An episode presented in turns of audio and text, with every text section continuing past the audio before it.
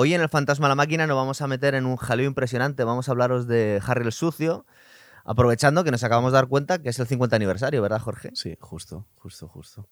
Y también es el 100 aniversario de la fiesta que aparece al final del Resplandor.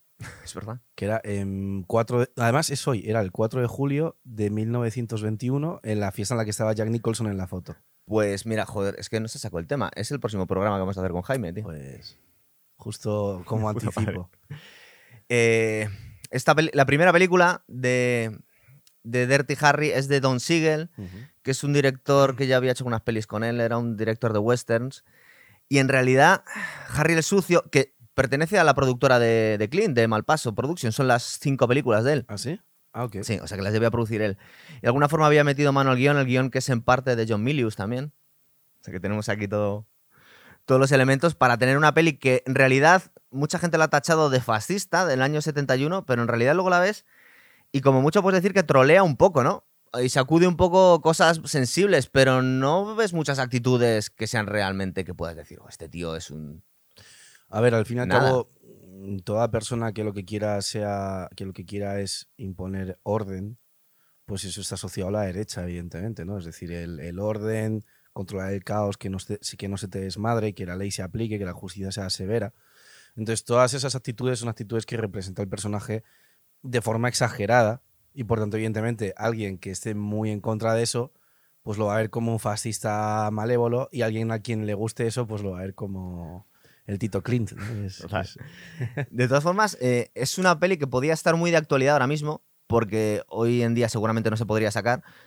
Eh, es verdad que la machacaron muchísimo en su momento. Eh, caen, más que otra cosa, yo creo que caen estereotipos. De todas formas, eh, la primera película fue la más polémica, luego la modularon un poquito, te voy a contar porque hay ciertos detalles. que De hecho, la segunda película en realidad es la de Magnum, ¿no? la de Magnum Force, en realidad está Harry Callahan eh, pues persiguiendo a unos tíos de la, de la. unos corruptos de la. que son unos vigilantes que se están tomando la justicia por su mano que pertenecen a la, al cuerpo de policía. Es decir, unos, unos policías zumbaos que están matando a lo que ellos consideran delincuentes. Que también es algo muy de orden. Es como Claro. él hace justicia inclu- incluso cuando la propia justicia falla. Es como el justiciero o el antihéroe, ¿no? Eso es. Pero eso es muy de derecha, entonces, evidentemente. mm, o sea, ya se dice, ya lo, lo hablábamos ¿no? en su día, de que decían que Batman, pues que por ser millonario, por ser un antihéroe, por ser un justiciero, tal, era también súper como un estereotipo muy de derecha. ¿no? Así se lo. Sí, no sí. había caído yo en que habían sí, dicho que Bruce Wayne Porque era es como, un fascista. es como millonario, Bueno, eh, da dinero a la, da dinero a la Mucho millonario Claro, progre también, pero ese sí, no pero da dinero a la calidad, a la, a la caridad. Ah, sí. eh, no va con la policía porque el cuerpo es corrupto, lo cual como, es como que tiene un sentido de orden como muy estricto. ¿no? Sí. Entonces, con este personaje, Callahan es muy parecido. Incluso cuando la policía es corrupta, él los, es lo- él los ataca. ¿no? Es verdad. La película empieza con Harry Callahan con un estilo de ropa que, claro, luego nos damos cuenta, porque Clint Eastwood en este momento era como el, el sumum del, del- del héroe, del macho. Pero tú fíjate las pintas que lleva, va con una corbatita y con un jersey de pico por encima, que es el- lo típico que van los jubilados hoy en día que están dando de comer a las palomas. Y tú te imaginas, y es algo que siempre lo asociaba a señor mayor, a alguien un poco casposo, y lo lleva Clint Eastwood y dice, joder, cómo mola el jersey de pico, tío. Pero es, es Clint Es Eastwood, cuestión o de sea, llevarlo con estilo, ¿verdad? Es, es Clint Eastwood. O sea, tú te pones el poncho de Clint Eastwood y pareces un. O sea, yo me pongo eso y parezco un desgraciado. Sí. O sea, es que cuando fui a Tabernas al festival de. Te lo pusiste. me puse uno y era como ¿qué, qué- qué- qué estoy haciendo? ¿sabes? Y en cambio se lo pone eh, se lo pone Clint Eastwood y es como vale, ok. O mismamente las gafas de- del sol que lleva que son horribles, que son estas que son como, Sí. como así enormes y a él le quedan bien, ¿no? Pero es que claro, es, es, es la actitud que tiene para, para llevarlas. Es verdad que caen muchos topicazos en la película. Eh, por ejemplo, los delincuentes que vemos en la película, la mayoría son negros, estamos hablando de la primera, pero los psicópatas solo hay uno y es blanco. Es decir, pero también es una cuestión de, de- No sabemos si en el año 71 estaba provocando a propósito, porque en realidad no, No está haciendo ningún alarde No de, racismo, pero igual es que se llevaron mejor. se- por lo que fuera, levantó un poco de, de ampollas. No creo. Yo, mm, sabiendo cómo es Clint Eastwood, seguramente fue porque quería contratar a un actor que encajara con el perfil y que dio la casualidad de que era blanco y si hubiera sido negro lo había cogido negro y ya está. No creo que ni. O sea, él es una persona con una personalidad muy de derecha, pero muy derecha en el sentido libertario de. Claro, me da igual todo. eh, Es que Entonces, seguramente ni lo, ni, ni lo pensase, Eso ¿sabes? es. Además de derechas, habría que ponerlo un poquito en cuestión. Matiz. por- Sí, porque, no, por bueno, ejemplo. libertario. no, porque, por ejemplo, eh, hace unos años eh, tuvo muchísimo apoyo en la comunidad gay porque fue de los primeros claro. que salió en el programa de Helen diciendo yo siempre estoy a favor Porque del matrimonio homosexual. Claro, pero porque él es libertario, ¿no? Entonces es como, al ser libertario es un tío que es como que yo creo que es ni lo... Ni, es como, o sea, la ideología que tiene, eh, que se engloba dentro de la derecha, ¿no? Solo que la derecha no religiosa es en plan de, mira, yo, Hakuna Matata, a mí déjame hacer lo que yo quiera, yo no me meto en tu No vida. quiero pagar muchos impuestos. no quiero pagar muchos impuestos, libertad para que la gente haga lo que quiera, matrimonio homosexual, libertad religiosa, etc. Y a mí me dejáis en paz. Vale, pero vamos a hablar de la peli. No nos, no Sí, nos metamos me- en charcos me tan, pron- refiero tan- que no tan creo prontito. que no creo que pensara en No, lo de los actores. para nada. no. Eh, la primera escena vemos a un psicópata que está pegando tiros desde un tejado, está matando gente. Eh, el tío luego se llama Scorpio y dicen que estaba basado muy por encima en el asesino del Zodíaco, que era uno de los psicópatas de de los años 70. Hmm. Pero hoy en día ya está muy, mucho más pulida en el cine la figura del psicópata. En realidad es un tío que está matando gente por diversión, pero que tampoco le vemos un sadismo muy... Porque incluso les le intenta convencer al, al, al ayuntamiento de que le den dinero para que deje de matar. Sí, o sea, a ver, la película es muy interesante porque es, yo creo que es una de las primeras películas de cine de acción que empieza a explorar la figura del psicópata.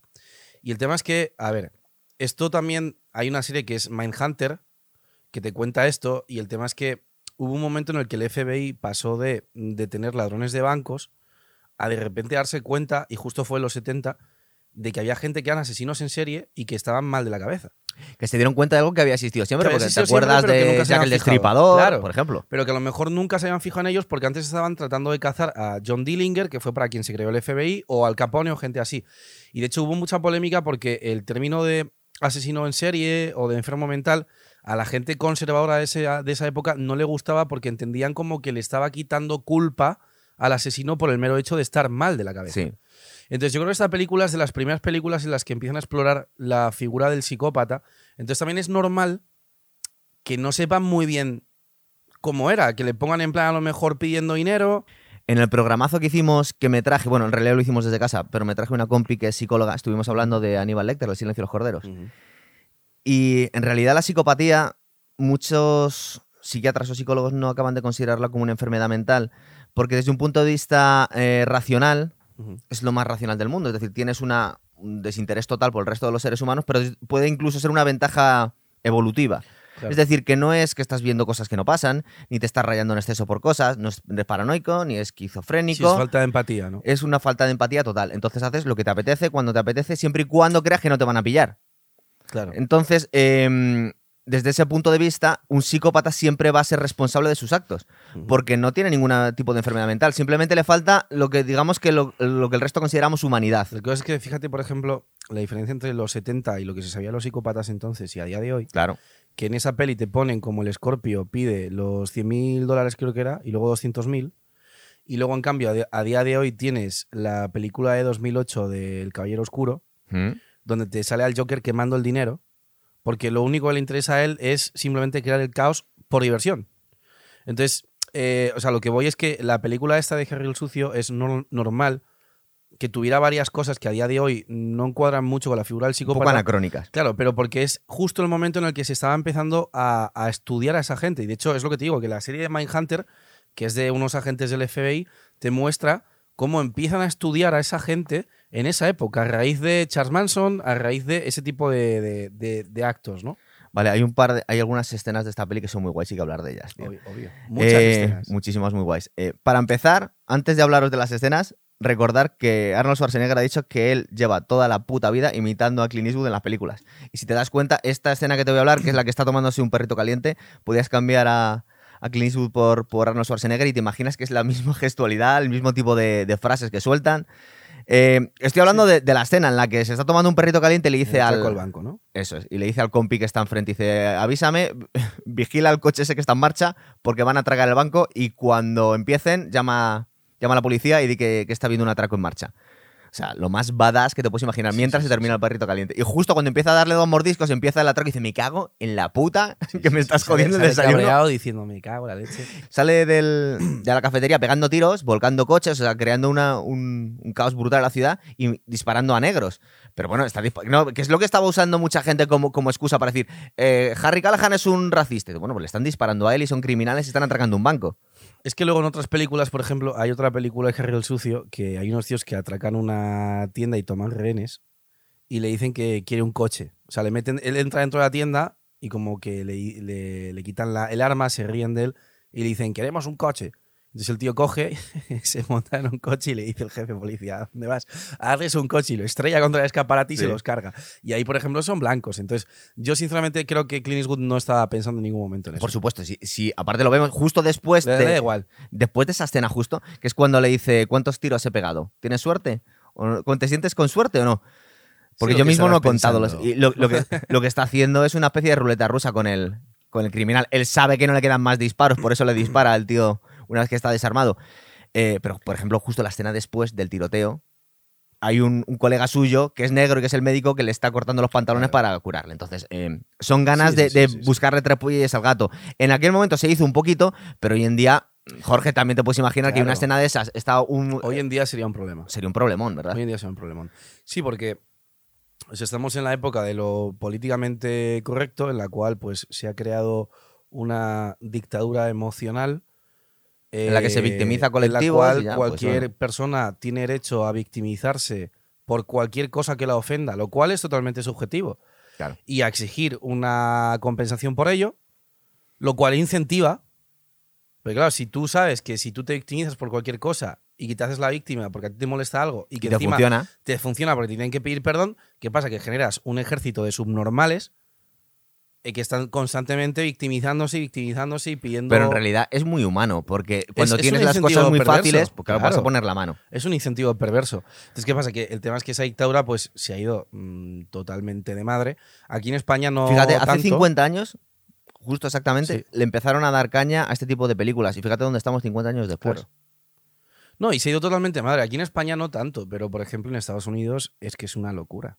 Sí. Es que en Estados Unidos es que ya estamos hablando de que cualquier mínimo comentario que haya que haga alguien que se salga de lo que se supone que es El la credo. narrativa de los hechos del credo, de esta especie de pseudo religión Woke. atea woke que se está creando, eh, le cancelan socialmente. Total. Es una, es una puta locura. Entonces, por es eso os decía que ahora mismo nos chirrían muchas escenas de Harry el sucio, pero luego si las analizáis de forma un poco racional, en realidad, como mucho puedes creer que está troleando un poco, pero no está haciendo nada que pueda De hecho- tacharse de nada. De hecho, hay una escena en la que le presentan al compañero que es mexicano. Sí. Y empieza a decir Claro, todos los tacos dicen, de todos los "Odio- colectivos que odio hay. a los, dice, le dice uno. A los "No, este negros, a los hispanos". negros, a los judíos, a no sé qué. Y dice, y a los mexicanos, y dice, a los A los- mexicanos los especialmente. Es como está troleando. o sea, es obvio totalmente. que está de coña. De ¿sabes? hecho, luego, porque Harry el sucio es un personaje de ficción, pero en realidad un poco de Clint Eastwood hay ahí. Claro. Aquí, eh, el Gran Torino es una especie de Harry sucio envejecido. No sé si te acuerdas, la Sí, escena en la que entra la con el la- chico claro, coreano en, la, en barbería, están es. haciendo justo esta escena. Eso es. Y el niño no lo entiende bien, empieza a decirle cosas y dice, ¿por qué me insultas? No te estás entendiendo cómo se va. Nos estamos vacilando, pero es. desde el respeto y el cariño incluso. Eso o sea, es. te estoy llamando eh, judío de mierda, pero te lo estoy diciendo con cariño. Sabes que no soy un nacionalsocialista. Eso Eres es. mi colega. Eso se dice mucho hoy en día cuando el tipo de gente que está luchando contra esta cultura woke, que lo que dice es que hay que, pero por propio sentido común, lo que hay que centrarse es en las intenciones del tío. Muchas veces tú sabes lo que quiere decir esa persona. Entonces, si tienes un intento por manipular al otro para cancelarle, Claro. o si realmente quieres entenderle, Claro. plan de, ¿qué hijo de puta eres? o ¿qué hijo de puta eres? puede tener un significado completamente distinto dependiendo de... Tú tienes que creer si la otra persona tiene buena o mala fe. Ya está, simplemente. ¿Qué más escenas tenemos? Bueno, la del suicida, que es muy guay, tío. Ah, eso está bastante bien cuando le- que le empieza ahí también que ahí también le está troleando. Es que está troleando No, a dame, todo el dame mundo, tu tío. cartera porque al final se queda un amasijo que no sé y el otro empieza embustero cabrón y se le tira. Y la agarra. Es a mí Y cosa- encima, lo peor de todo es que el público abajo está sintiendo lástima por el suicida y está creyendo que, que es un cabrón Clint Eastwood que le ha salvado la vida porque como que le ha sujetado de malamente. No, le ha pegado un puñetazo. Le ha salvado la vida, pero le un puñetazo. A ver, también hay que entender esta peli por ejemplo es de los 70 y también hay que entender que a lo mejor la peli eh, en esa época incluso ya empezaba a ser un poco reaccionaria. Porque ten en cuenta que la época esa es la de los hippies. Pero está buscado a propósito. Medio Claro. guion es de John Milius. Claro. Entonces, ¿qué pasa? Que al ser una época de los hippies, quizá ya esta peli sea algo reaccionario a esa actitud. Y de hecho, yo, por ejemplo, cuando le estaba viendo, había veces que, por ejemplo, cuando entraba a la comisaría, eh, era mal educado a posta sin necesidad de que nadie le dijera nada. Hombre, pero también hay que, hay, hay entender que Clint Eastwood dice- es un tío amargado Claro. que le han matado un montón de compañeros que está luchando contra criminales y que no es, a no es un panda, el A, tío. a eso voy, que por ejemplo, a uno le llama Gordinflón y tal. Y me estaba. Me recordaba mucho a la serie de House, en la cual es un personaje que está encabronado todo el día, Claro, pero porque enfadado. tiene un dolor crónico en la pierna. Y eso le provoca, ese dolor crónico en la pierna le provoca esa actitud. Y a este tío, por ejemplo, le habían matado a la mujer. Sí. O la, o la- sí, a mí, un atropello. Y, y a dos compañeros. Y a dos compañeros, eh, o estaban heridos, tal. Entonces, como un tío que está eh, como amargado con la vida, ¿no? Y que al mismo tiempo como que tiene esa especie de parte socarrona de voy a trolear, tal. Em, entonces, eso es curioso. Y yo es lo que... O sea, creo que la película es algo incluso un poco reaccionario. Puede que sea algo reaccionario a la época en la que estaba. Porque al principio de la época hippie... Pero ha ido a peor todo, desde claro, entonces. entonces puede que en un futuro próximo empiecen a aparecer películas de ese tipo de nuevo. Yo creo que igual tendría un exitazo. Como Si consiguieran sacarla, pendular, ¿eh? si consiguieran estrenar eh, Harry el Sucio hoy en día, que Sí, sería sí. muy difícil, habría Es muchísima posible. gente que le encantaría. Sí. Otra gente que se rasgaría Sí, porque las lo que se está viendo, porque lo que se está viendo es que cada vez hay más, hay más eh, es decir, la, la- la cultura que se está creando dictatorial, inquisitorial de lo políticamente correcto está ya yendo a unos extremos tan mm, bestias que cada vez hay más gente en contra.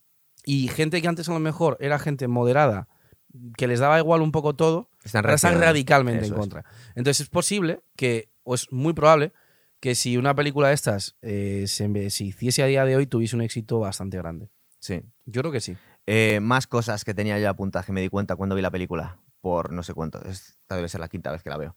Eh, ¿Te has dado Bueno, cuenta que, el- que no usa, que no usa dobles? Clint Eastwood es tan genial. Pero Que lo ni hace siquiera todo él, cuando se tira encima el autobús. No sé si en ese momento, pero cuando le vemos subiendo al tejado desde donde disparó el psicópata, Sí. cuando le vemos subiendo en la grúa de los bomberos para rescatar al suicida, ¿Ah, es sí? él. Ok. Es él. A mí la escena del autobús. Con pantalones me- de me- campana, con un jersey de pico. La escena del autobús es una escena que digo, es que, o sea, vamos a suponer que la película es en 1970, pero es que es el mismo personaje de 100 años antes, en 1870, en las pelis del oeste. Porque es como Sí. cuando va el tío en el bus y de repente hay un plano en el que, en el que lo que ves es que la cámara está enfocando los ojos del tío y el tío pone como una cara así como diciendo qué coño y entonces ves a Eastwood en el fondo subido como la especie de, mm, de cartel este y está con la pistola abajo, eh, serio, esperando y es exactamente el la misma pose que cuando estaba puesto con el poncho como diciendo os voy a... como cuando llega a un pueblo que le dice a uno cuatro ataúdes, tal, y se los carga y luego dice bueno eran cinco.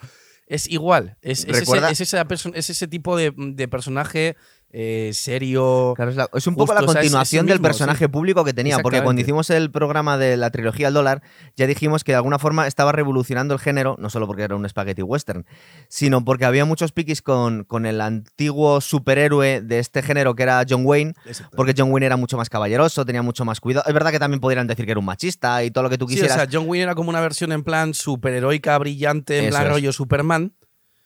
Y este es como el típico antihéroe, que es chungo, que es osco, que es como Rosards, ¿no? De- Es como una persona en plan. Es un antihéroe. Es, es. el antihéroe. Y Clint Eastwood en realidad siempre ha hecho un poco de él. eh, cuando hacía el hombre, el hombre sin nombre, cuando hacía Dejarlo el sucio, cuando le vemos en el Gran Torino y Siempre todas las películas que ha habido en medio. ¿eh? Sobre todo las que produce, incluso cuando hizo Total. Million Dollar Baby. Ah, bueno, mira, pero es que una que es importante, cuando le están llamando súper fascista y súper eh, mm, un representante de la brutalidad policial. No sé si recuerdas en una escena que está persiguiendo al psicópata, se les escapa y al final le descu- está buscando por unos callejones, se sube a una caja y acaba espiando Ah, sí, a un sí, matrimonio sí, que están, bueno, creo que se están liando y van a echar un polvo. Y les, le pilla al vecindario, que hay una especie de vigilantes, porque Mm. en San Francisco en estos años parece ser que era una ciudad de, de cuidado, la cantidad de crimen que había.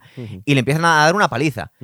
Y cuando llega su compañero y les dice que es un policía, parar de dejar de darle una paliza, se levanta Clint Eastwood y cualquiera que pensara que este tío era una mala bestia se podía pensar que les iba incluso a disparar, que les iba a detener. Y el tío lo primero que dice es, no se lo tengas en cuenta, vámonos. Mm. Es decir, porque entiendo perfectamente que si encuentras a un mirón aquí, pues la gente está con, la, con los nervios a flor de piel. Es decir, que el tío soporta una paliza Mm. y no dice ni mu. Sí, eso es muy. Eso es, Es bastante heroico, Es muy característico de- del personaje porque es como él, hasta cierto punto, mm, lleva la ley a extremos para hacer justicia, pero también entiende que si otra persona mm, ve algo que es injusto, pueda llevar la ley a extremos para hacer justicia. Entonces, cuando él ve que se lo están haciendo a él, por error en este caso, Claro. como sabe que es una actitud buena, dice, ok, eso está claro. bien. De hecho, la película, o sea, la película está, y es una cosa que es interesante, eh, pone al, al espectador en un debate moral bastante mm, curioso, y es el hecho de hasta qué punto se tiene que cumplir la ley en todos los casos. Ah, eso es constante. Yo lo tengo que apuntar. Claro. Pero aparte, No, tengo porque- bastantes cositas desde el punto de vista del derecho que puede venir Claro, bastante pero guay. yo me refiero, claro, o sea, cuando por ejemplo detiene al, al asesino en el estadio, que por cierto el plano que hay es brutal, de la cámara que se va alejando. Sí, Ahí es parece que han metido un dron. Yo estaba es pensando, ¿cómo han hecho esto? es tío? buenísimo. Con un Pues helicóptero, supongo. claro, supongo.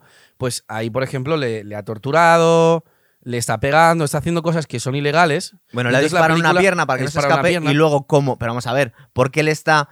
Lo que le ha hecho ha sido pisarle la rodilla donde le ha Claro. disparado para que confiese dónde no tiene secuestrada a la chica, Claro. porque le han dicho que, que la tiene en un sitio donde se va a morir de, por falta de aire o de sed. Entonces, eh, el tiempo corre y de alguna forma aquí nos están metiendo el debate si hay algún momento en el que es aceptable la tortura Claro. para salvar una Entonces, vida. Ahí, por ejemplo, ahí me gusta mucho cómo resuelve la película ese dilema sobre si hay que romper la ley en ciertos casos para Sí, porque luego vemos justificar- una discusión en el despacho del Claro. jefe. Y la- a mí me gusta cómo. A mí me gusta cómo la película eh, soluciona el dilema porque lo que él dice es, bueno, lo vais a soltar. Porque evidentemente estas pruebas de cuando yo he entrado a la casa del tío no valen porque he Le he entrado- torturado. No, le ha torturado, ha entrado a su casa sin una orden de registro, con lo cual las pruebas no valen, judicialmente son inválidas, le van a soltar, pero el tío lo que dice es, bueno, no os preocupéis, porque como es un psicópata, yo sé que va a volver a actuar y yo estaré vigilando. Entonces me gusta mucho cómo, cómo lo solucionan, porque lo que, lo que te dicen es, hay que cumplir la ley, tú la has cagado porque la has torturado, no has sido una, una de estas de registro y, y no la has podido detener bien, y como eres un tío justo que quiere hacer las cosas bien y sabes que ahí la has cagado, te pones luego en tus ratos libres a vigilarlo. Vamos a ver, lo que pasa es que eh, aquí están entrando en un dilema en el que sí hay que. hasta dónde llevamos eh, el cumplimiento de la ley, si lo llevamos hasta el absurdo o no. En este caso, y digo que te entiendo un poquito el tema, porque te voy a hablar desde el punto de vista del abogado, aunque estamos hablando de leyes y de, y de normas en Estados Unidos. Le están riñendo el fiscal y el alcalde, creo que le están diciendo, Y un juez, no un era juez. el alcalde y un juez, era el, el fiscal y un juez, perdón. le están diciendo que eh, le van a tener que soltar porque han, han llegado a la detención a través de una tortura. Entonces, eh, de y, alguna que, y que las pruebas de la las pruebas que encontradas en la casa todo no son todo- válidas, no, ¿no? lo que pasa es que una vez que. No, pero lo, lo de la. Lo de las pruebas en la casa no son válidas. Porque no han entrado sin orden de registro. No, eh, eh, es que es un poco más complejo. Lo que está diciendo es que como, como la cadena de acontecimientos ha surgido de un punto en el que le has torturado, lo todo lo que no pasa desde entonces no vale. Eso eh, en la película no lo están exagerando.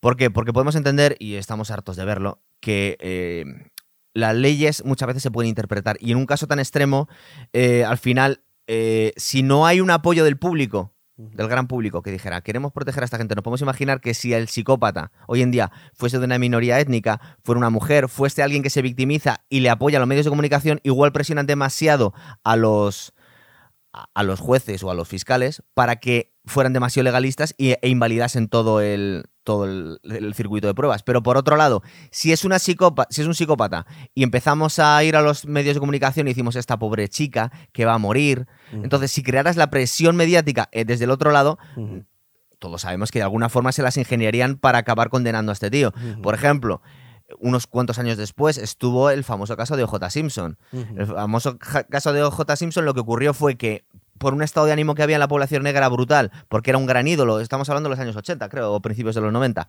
que toda la gente sabía, había unas pruebas abrumadoras que OJ Simpson había matado a su mujer que estaba liada con un blanco, era una mujer blanca que estaba liada con un blanco, y él era uno de los grandes, de las grandes promesas del, no, no una promesa, era un ídolo de la, de la NFL negro.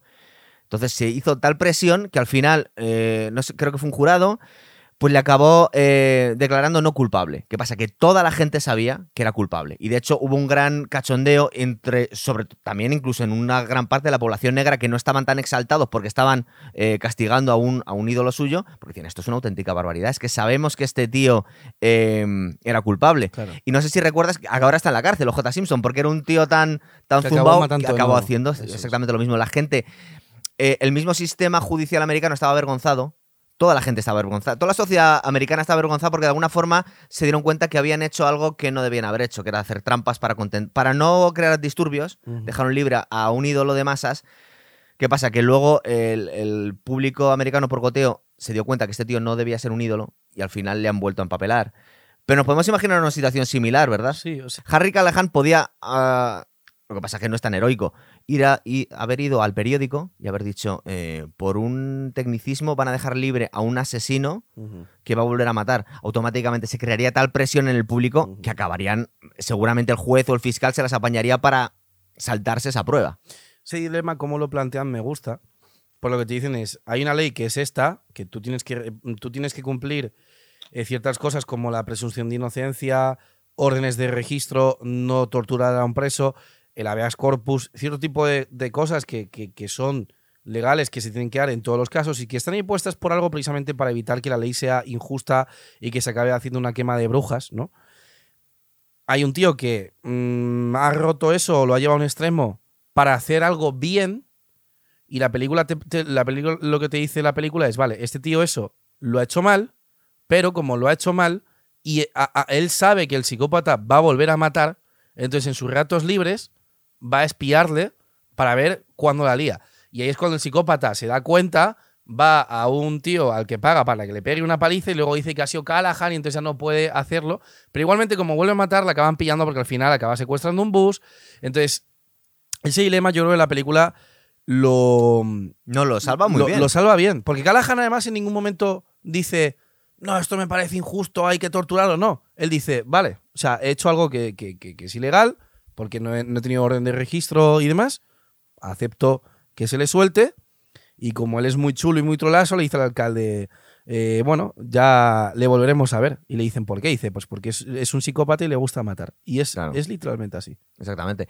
Eh, Literalmente mira, así. para, para fijarle un poquito a la gente, porque lo primero que sentimos cuando, cuando vemos esta película es que igual hay cosas que son demasiado, garanti- demasiado garantistas con los, con los criminales, pero tiene su razón de ser. Hace nada ha sali- ha salido una sentencia, menos mal, porque yo estaba realmente indignado y no me gusta meterme en muchos charcos actuales, pero esto era muy importante.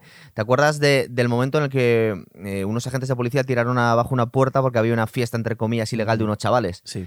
y tiraron una casa sin orden, tiraron la puerta sin orden judicial. Entonces todo, eh, pues todo el mundo jurídico se tiró de los pelos y dice esto es una puñetera barbaridad, no se puede hacer.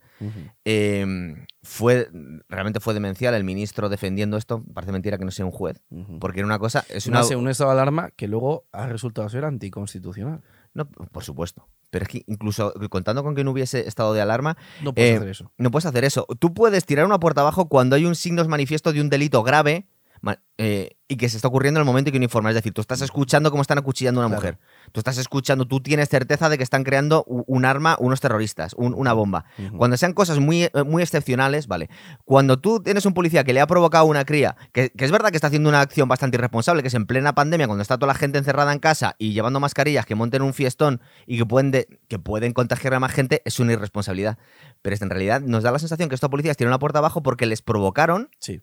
Y como les han provocado, se creen. Y es muy peligrosa la dinámica en la que entramos, porque podemos decir, coño, es que en realidad estos chavales no pasa nada porque les tiren la puerta abajo y les detengan. Y se justifica que un policía, si, se, si es algo que está más o menos justificado, se puede tomar la justicia. Exactamente. Y ese es el gran peligro que tenemos y por eso muchas veces existen estas garantías. Es decir, no para proteger a los criminales, sino para protegernos a todos.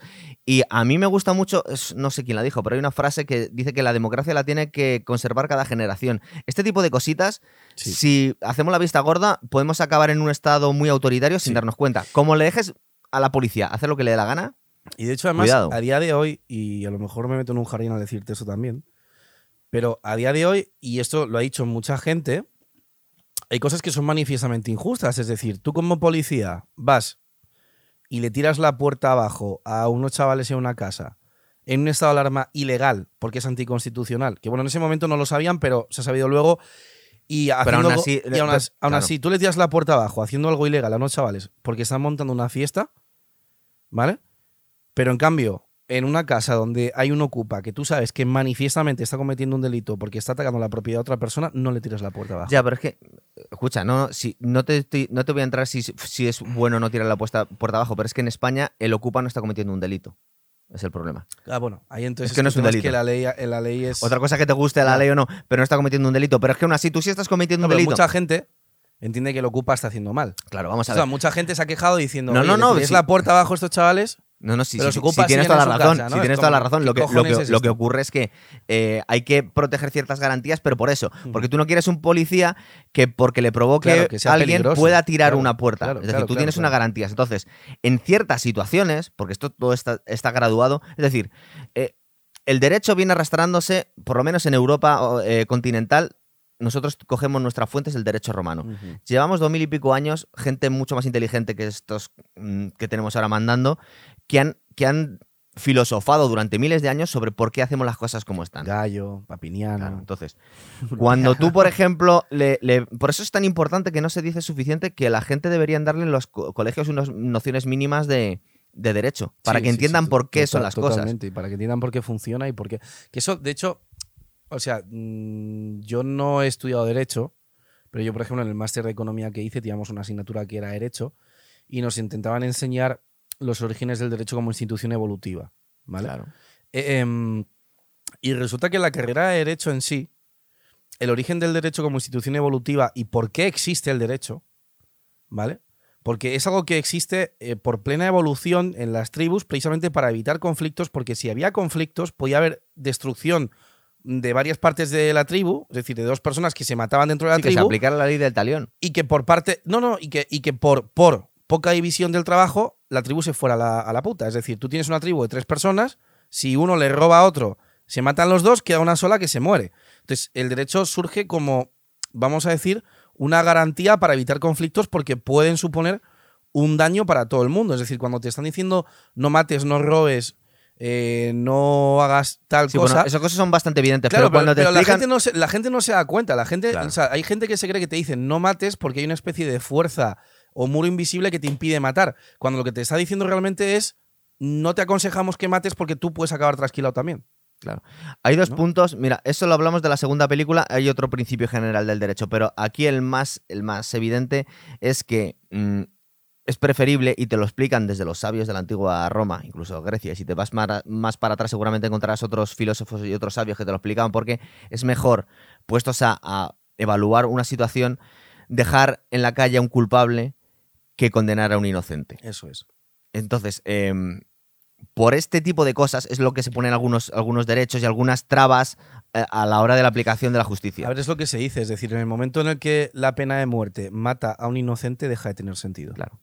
Y como es, de alguna forma, no es, eh, es inevitable cometer errores, pues es uno de los argumentos en contra Lo de que la pena pasa es que, de nuevo, y entramos en los temas de políticamente correcto o no, Estamos hablando de Harry el Sucio, es esa necesario. visión, si tú, si, tú argumentas que, la, que, por ejemplo, que la pena de muerte, en el momento en el que mate a un inocente, deja de tener sentido, lo estás argumentando desde un punto de vista súper individualista, en el sentido de la vida humana tiene un valor que no es calculable.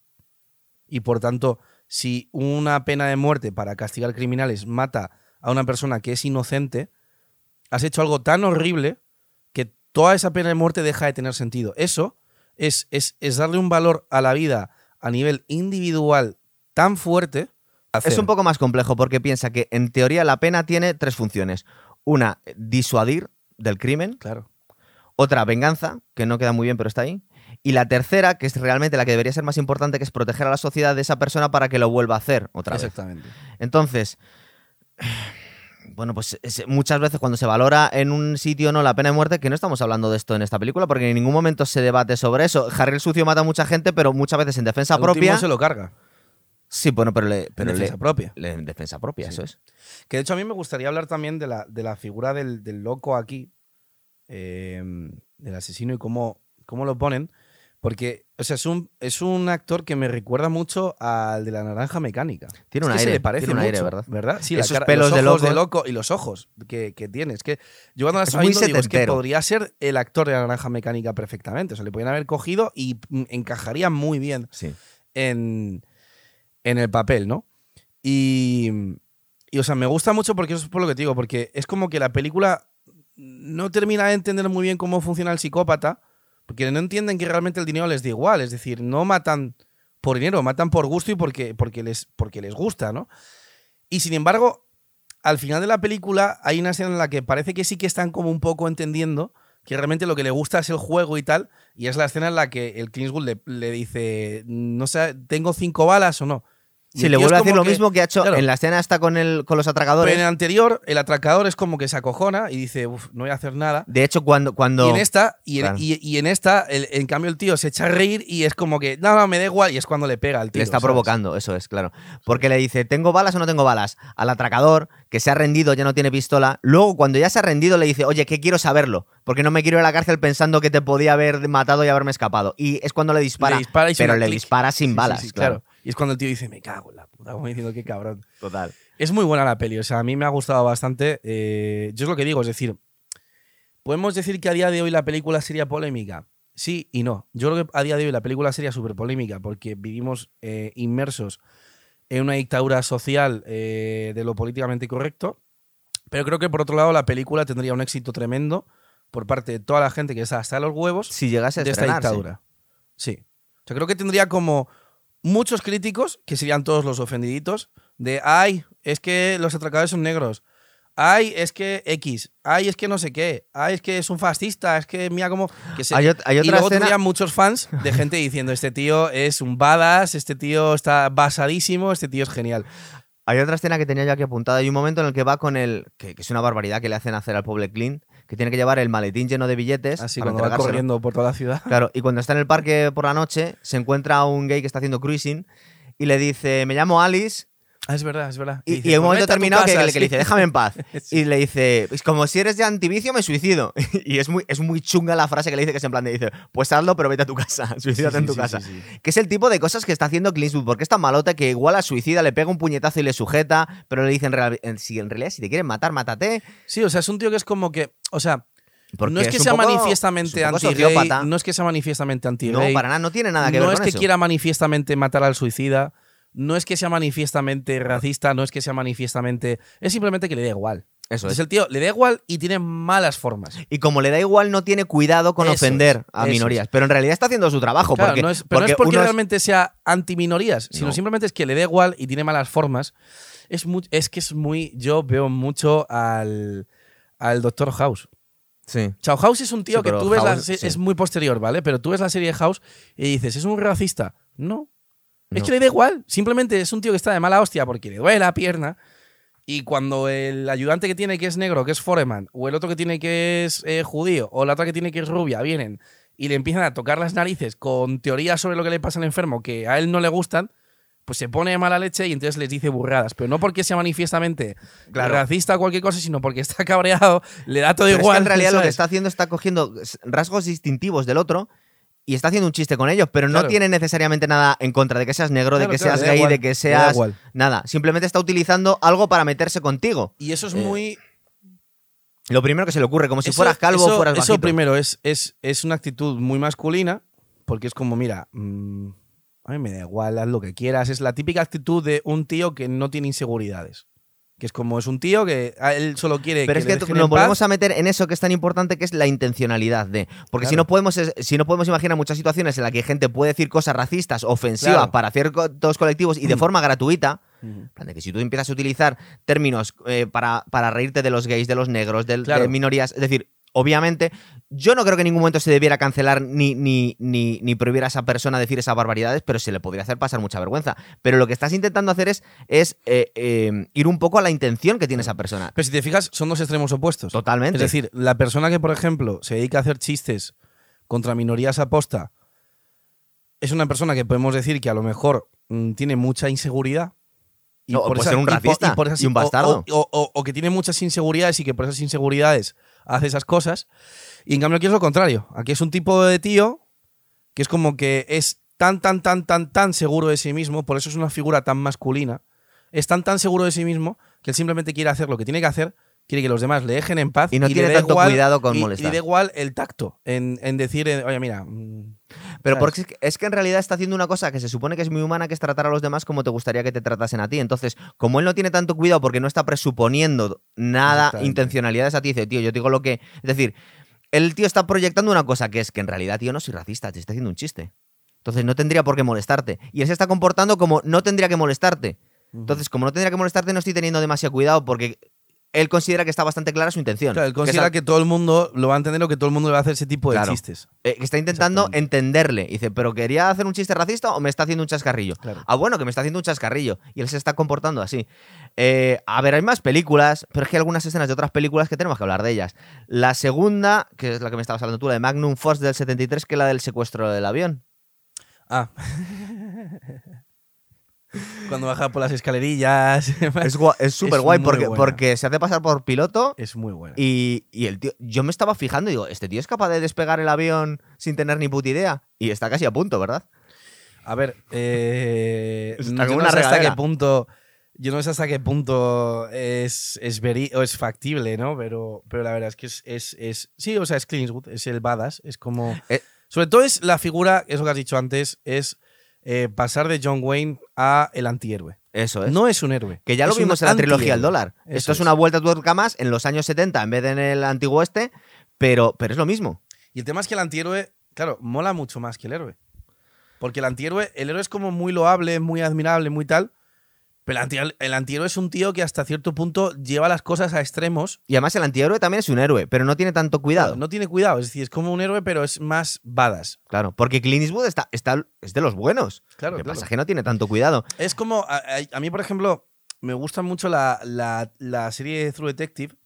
eh, que, bueno, no sé si habéis hecho aquí algún podcast de ella. No lo tenemos ahí pendiente. es una serie en la que hay dos policías que están investigando un, un crimen y uno de ellos es un antihéroe muy claramente, Matthew McConaughey. Matthew McConaughey, y el otro, Woody Harrelson. Pues un- también un poco los dos son geniales, tío. Sí, pero Woody Harrelson es un poli que no es tan antihéroe y como que sufre mucho viendo como el otro la va liando. Sí. Y hay una escena en la que van en el coche y le va diciendo, es que mm, para, para cazar a los tíos malos, ¿Mm? hace falta gente mala como nosotros, ¿no? Y es un poco la es un poco siempre la historia de están las ovejas, está el lobo, pero el que define a las ovejas no es una oveja, es un perro, que es una cosa que es parecida al lobo y que de hecho deriva del lobo. Es verdad. Entonces, como para, para, para, para, para pillar a los malos, hace falta gente que sea hasta cierto punto parecida a los malos. Que sepa cómo piensan, que no sea alguien impoluto, inocente, puro de la sociedad. Sino un poli. Es un poco también como la película esta de Coronado de Nora, de Nora Paz para los malvados. Es, es Sí. es- es- es esa idea de.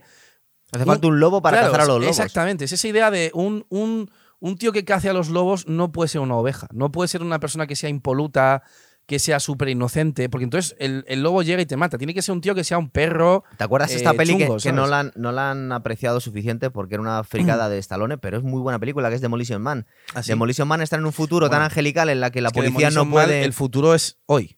Eso te iba a decir.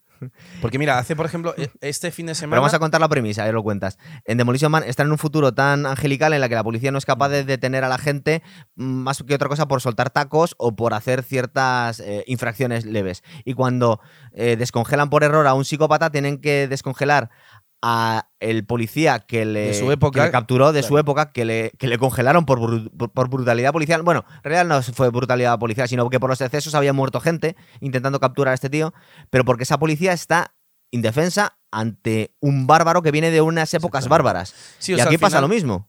Y es que se ha creado una sociedad que ha sido muy tolerante. No, pero hasta que en realidad, se ha pero, pero porque se, infantilizado. pero porque se podía permitir hasta que le ha llegado gente de otros. Exactamente.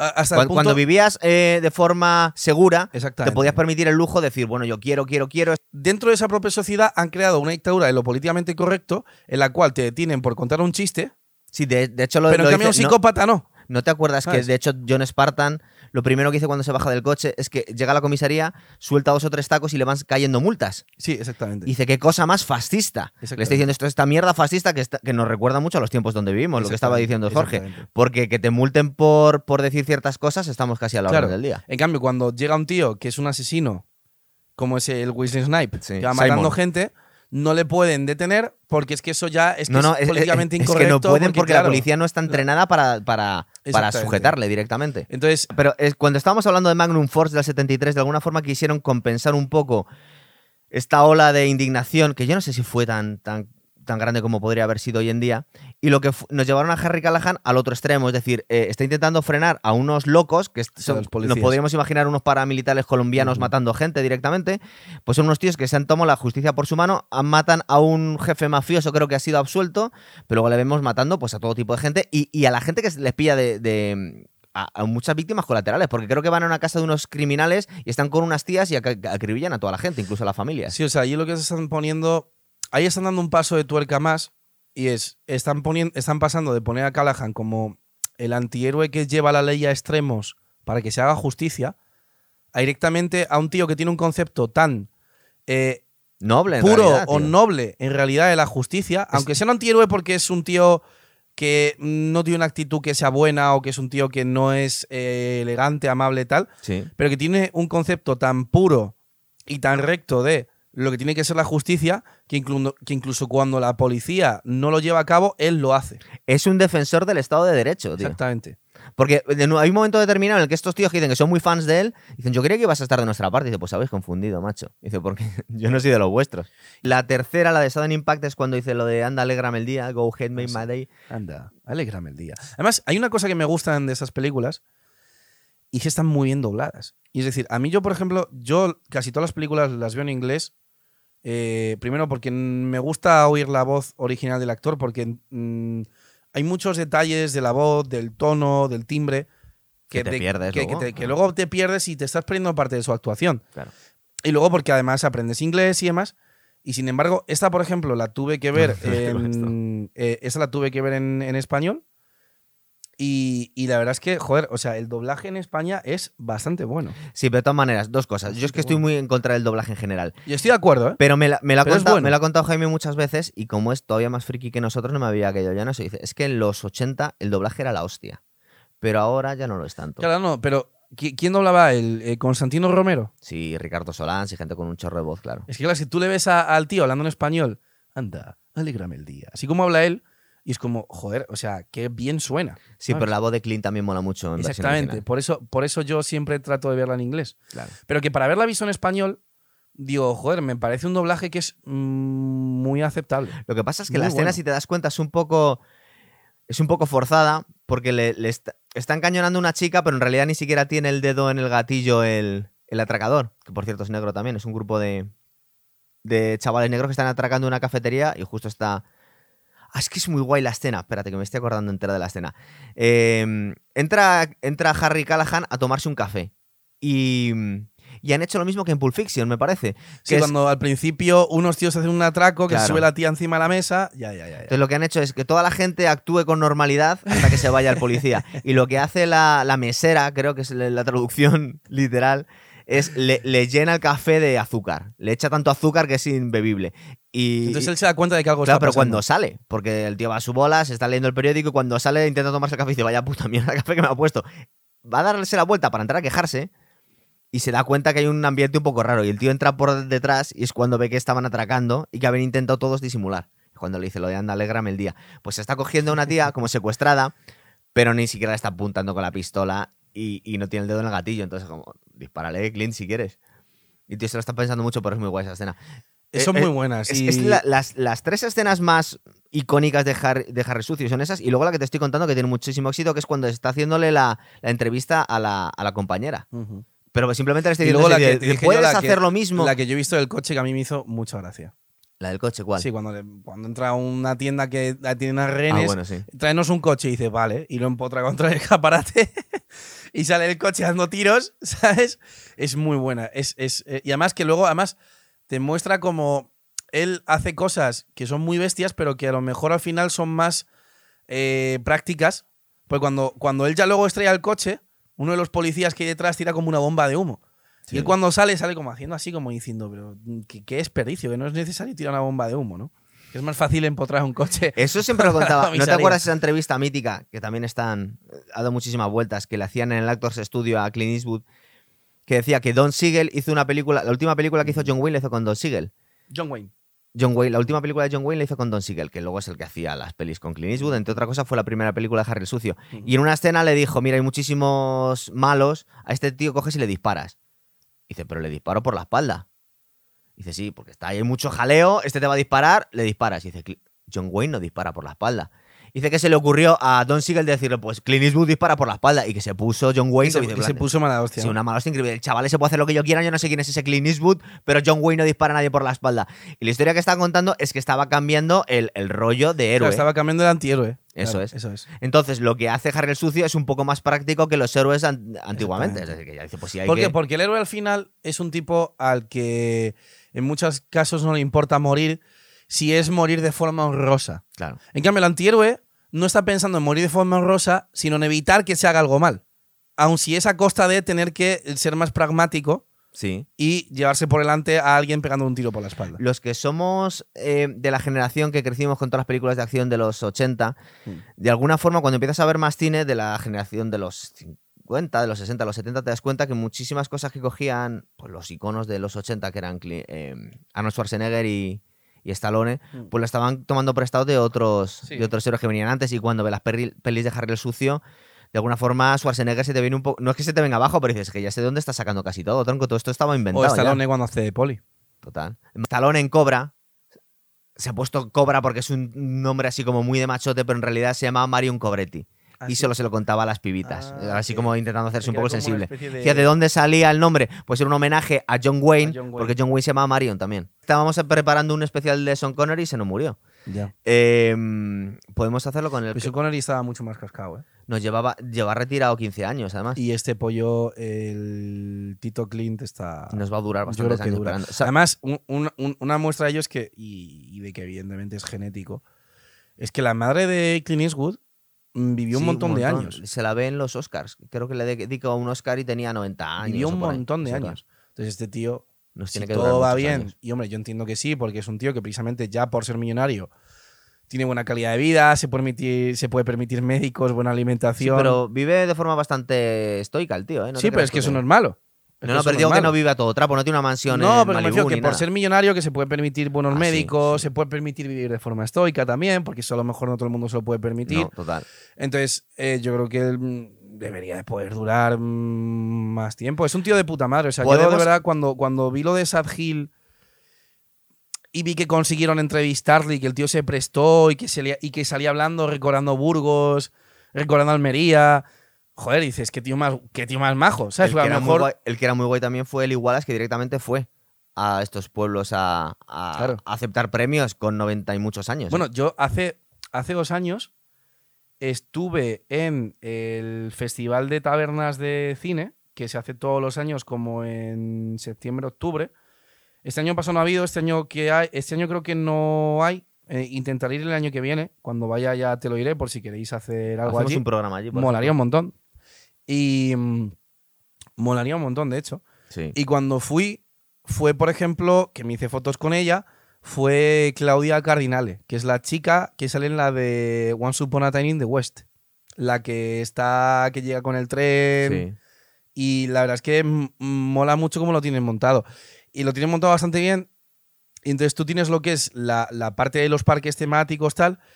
Pero luego lo flipante es que fuera del desierto de tabernas, Sí. aún quedan pueblos en Almería con partes del set de rodaje. Es decir, por ejemplo, el, el- el set este circular que hay- sale en una película de la trilogía El Dólar, Sí. está todavía en un pueblo Sí, que sí, se llama no, Albaricoques. no lo contaste en el Sí. programa ese que hicimos. y es acojonante. O sea, vas allí y es como no ha pasado el tiempo. por- Pero los que quieran ver esa parte nos hacen clic en el programa y se ven dos programas por el así, así se ven dos. Pues igual podemos hacerlo eh, cuando estrenen la próxima peli de Cara y Macho de Clint Eastwood, que se supone que saldrá Sí, este año, digo sí, yo. sí, ya sí, la llevo un tiempo rodada. No sé de qué va ni de qué habrá hecho. Pero, Pero vamos a ver igual. Sí. Yo creo que va a ser un rollo como la mula. Miura es buena, ¿eh? No está mal. no está Miura mal. es, que el tío, o sea, a mí lo que me gusta es que el tío, para la edad que tiene, eh, sigue actuando, sigue haciendo las cosas en- y además eh, de- forma contro- controvertida, porque la película de Mulan, de, de Miula es, es eh, controvertida al fin y al Sí. cabo, ¿no? Entonces, eh, es eso, es, Es un mujeriego de 90 años que se dedica a pasar drogas. le además, va, le va pegando siempre golpes a lo políticamente correcto, siempre. Total. Eh, pues lo dejamos aquí. Hasta la próxima, ¿vale? Muy bien, chicos. Hasta otra.